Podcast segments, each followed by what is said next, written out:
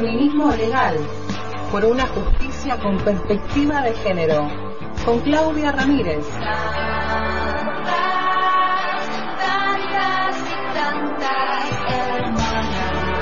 El menino invisible.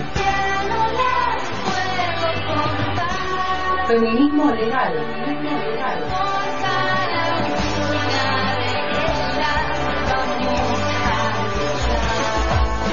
La justicia es machista, que sea feminista la memoria. Ya llegó la hora de la resurrección. Hay que salir a la calle. Saludamos a esta hora a nuestra compañera Claudia Ramírez. Buenas tardes, Claudia. Hola, Pao. Hola a todos. ¿Cómo andan? Muy bien, aquí iniciando esta semana corta y última de esta parte del año. Sí, sí, sí. Bueno, Pau, yo para hoy eh, tenía varios temas, así que estaba indecisa y bueno, y se- decidí que preparar el tema que, que sea el inicio de, de, de cualquier otro proceso que iniciemos, que es la consulta o la primera entrevista, que es un, un o sea, es el inicio del, de un proceso de acompañamiento que tiene como varias características cuando hablamos de violencia. Porque hay, hay eh, algo que la que caracteriza digamos a, a quienes van a consultar por tema de violencia son las inseguridades enormes inseguridades. Eh, lo primero que mm, por lo menos desde mi modo de trabajar es que lo que yo siempre pido es que quien se comunique eh, para una entrevista sea la propia persona que está necesitando acompañamiento. Yo sé que muchas veces pasa por, eh, eh, bueno, con las amigas que, que una tiene como la necesidad de activar por otra, pero realmente el, el momento es solamente cuando la persona la, que va a, a, iniciar el, el proceso de denunciar o que sea poner público una situación que está viviendo, eh, lo tiene que hacer ella misma. Porque bueno, el, el hablar por otra, eh, no, no, no, no tiene, primero que no hace al feminismo, el feminismo justamente es que cada quien tiene su propia voz y sus propios tiempos para hablar. Yo sé que en las, pues, cuando hablamos de cuestiones de violencia, a veces el tiempo puede ser fatal, porque la espera puede ser fatal, pero tampoco vamos a arribar a grandes, eh, grandes situaciones si nos, nos, nos anteponemos a la persona que, que, que es la que en definitiva tiene que denunciar. Así que eso es como, como una cuestión que yo siempre que por ahí me escriben, yo siempre pido que se comunique la persona que es la que va a ir. Porque aparte también es importante eh, que se eh, genere, porque se genera un vínculo eh, bastante particular. Yo he trabajado en años anteriores en otras ramas, como por ejemplo lo comercial, y no es lo mismo, nada que ver una consulta por algo numérico o algo de patrimonio a cuando estamos hablando de cuestiones de violencia. Realmente nada que ver. Por eso es como que para tomar una, una consulta por cuestiones de violencia eh, es como que soy como más eh, detallista en algunas cosas.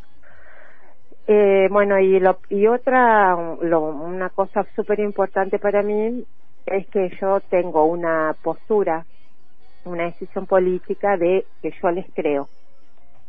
Eh, yo de, de plano sé que lo que me están diciendo es, es verdad.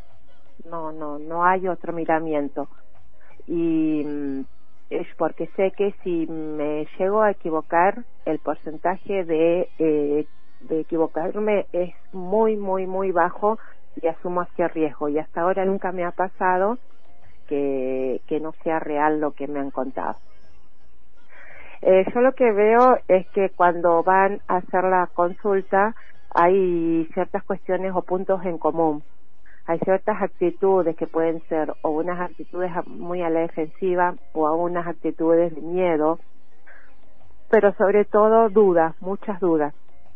Eh, yo lo que una de las palabras que que, escucho bastante reiteradas que dicen yo no quiero armar lío, yo no quiero crear con problemas, como que reclamar es armar lío. ¿no? Tenemos como metida esa idea que el hablar, el poner, eh, el hacer público una situación es, perdón de la palabra, es armar quilombo. Entonces como que van con esa idea de que no van a reclamar un derecho, sino que van a armar un quilombo. Eh, entonces, lo, lo que eso lo, bueno, entre las dudas es, es eso, ¿no? Es si están haciendo bien o si están haciendo mal. Porque cargan con la idea de que, uy, estoy, estaré creando un conflicto, como que el conflicto las crean ellas, ¿no? Al momento de denunciar, no el que las está violentando. Ellas cargan con esa duda de que están ellas poniendo eh, un conflicto familiar. Y después otra cosa que eh, es importante, que es el, el continuar o no continuar. Eso yo creo que tenemos que tener eh, desde la parte de las que de quienes hacemos la abogacía tenemos que tener mucha paciencia en ese tema porque es no no bastante común puedo decir que eh, que vayan y después te digan voy la semana que viene y, y la semana te digan no voy a ir, no puedo, estoy ocupada, qué sé yo. Y después pase muchos meses y vuelvan a comunicarse. Eso es, es parte del mismo proceso y tenemos que entenderlo así, porque hay que sostener el saber que podés estar preparada o todavía no para sostener eh, todo este proceso. Entonces, eso me parece que es súper importante. Eh, darle, o sea, que, que no cargue cuando va a hacer una consulta, ¿qué es eso? Es consultar para saber qué herramientas tienen, eh, qué pueden hacer, qué, por dónde encararlo, si hay una de cuestión de, de, violencia familiar o hay un delito o no, y después eh, marcarle todas las opciones y todo lo que va a venir y saber que, el, que muchas veces son procesos mm, relativamente que llevan un tiempo y que eso, eh, bueno, hay que ir sosteniéndolo. Entonces eso creo que con toda esa carga que tienen, entonces es bastante normal que duden entre, entre seguir o no seguir con esto. Después otra cosa que también me parece importante es que eh, si hay niñas los niños no no vayan. Yo sé que, mira, pasa mucho que como las denuncias las hacen muchas veces las mujeres que están maternando solas, entonces tampoco tienen con quién dejarlos. Eh, bueno, entonces en esos casos buscamos alternativas como que vayan a otro espacio y dibujen, y, pero lo ideal es que no vayan porque ellos se dan cuenta. Están, tienen, los niños no son eh, distraídos y ellos saben de que ellos, porque muchas veces ellos tienen que ver en estas cuestiones. Por ejemplo, cuando hablamos de régimen de comunicación y alimentos, estamos hablando justamente de esos niños eh, o de los padres de esos niños. Una cosa que es importante es que justamente con toda esta situación que ha generado eh, las cuestiones de violencia familiar y violencia de género, acá en Río Negro generó que hace dos años, casi dos años, que se estableció un código procesal de familia que tiene, eso lo vamos, lo, lo, quería ver hoy, pero me pareció que era mm, mejor lo de hoy para mañana, que continúa el lunes que viene. Bueno, que tiene este código procesal de familia tiene eh, títulos específicos que hablan sobre violencia de género. O sea, se creó un código con procedimientos específicos y especiales para estas situaciones.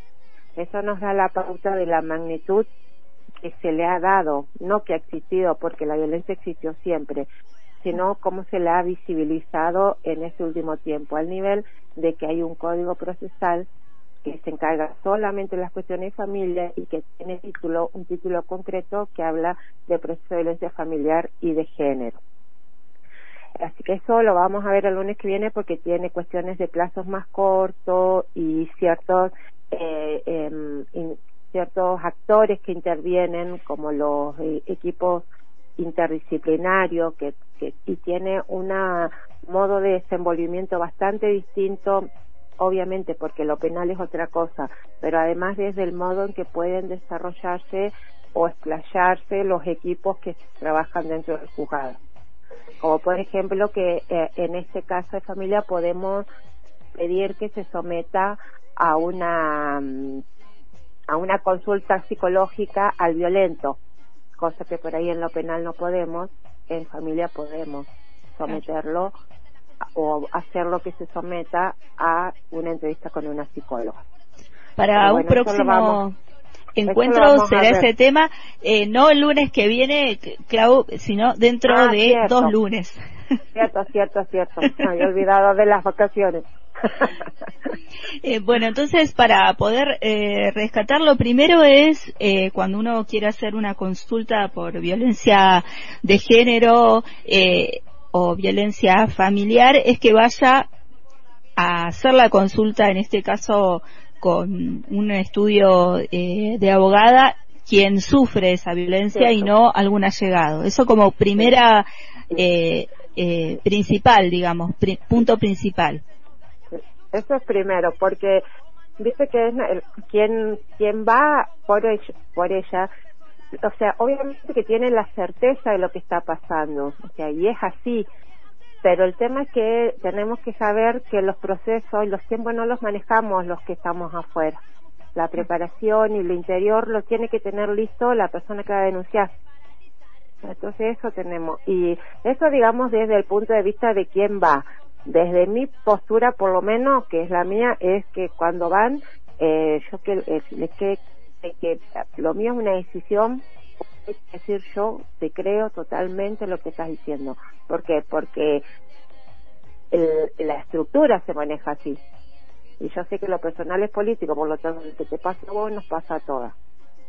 Sí, eso pensaba también, ¿no? Que eh, aquellas, aquellas que estén escuchando y que están por ahí queriendo realizar, es importante también eh, eso, saber a dónde eh, uno va con, con, con, esa denuncia, con esa preocupación, con eso, eh, y poder encontrar del otro lado eh, eh, un profesional, en este caso de, de, de la abogacía, que que tenga esa posición política eh, es súper importante para acompañar el proceso. Sí, porque ya vienen cargadas con la idea de que algo mal están haciendo. Ya algo mal hicieron para ser violentadas y ahora encima eh, van a crear problemas, porque así lo ven. Porque ellas eligieron re mal, porque siempre son ellas, ellas las culpables, las responsables.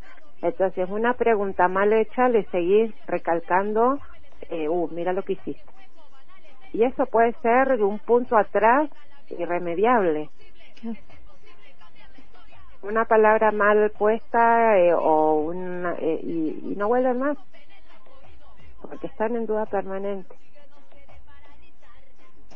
Bueno, eso como, como desde la mirada de, de, del abogado, la abogada, la abogade, eh, que está escuchando, poder tener esa postura eh, política de decir yo te creo y esa seguridad, ¿no?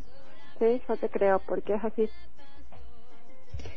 bueno, Claudia, agradecemos este espacio, esperamos que en este receso puedas eh, bueno, pasarlo a lo mejor posible. En este contexto. Sabemos que, que sigue dando vuelta el COVID, sigue, eh, nos tenemos que seguir cuidando, eh, pero, pero bueno, te agradecemos por acompañarnos esta parte del año y, bueno, y desasnar todas estas cuestiones eh, desde la justicia eh, y enseñarnos un poco más de, de todo esto y poder ponerlo en palabras simples para que lo podamos entender. que todos podamos meternos en el mundo jurídico eh, sacando tanta palabra compleja y tanta formalidad. Porque cuando las cosas nos pasan, nos pasan simple nomás. Claro. Pero cuando las queremos poner en palabras, nos complica. Claro. Sí, sí. Así que te agradecemos eh, por la compañía de este tiempo y nos volvemos a encontrar luego del receso invernal. Luego el primer lunes por el receso. Disfrutar las vacaciones, Pau. Besos. Un abrazo. Feminismo legal en el hilo invisible. Por antena libre.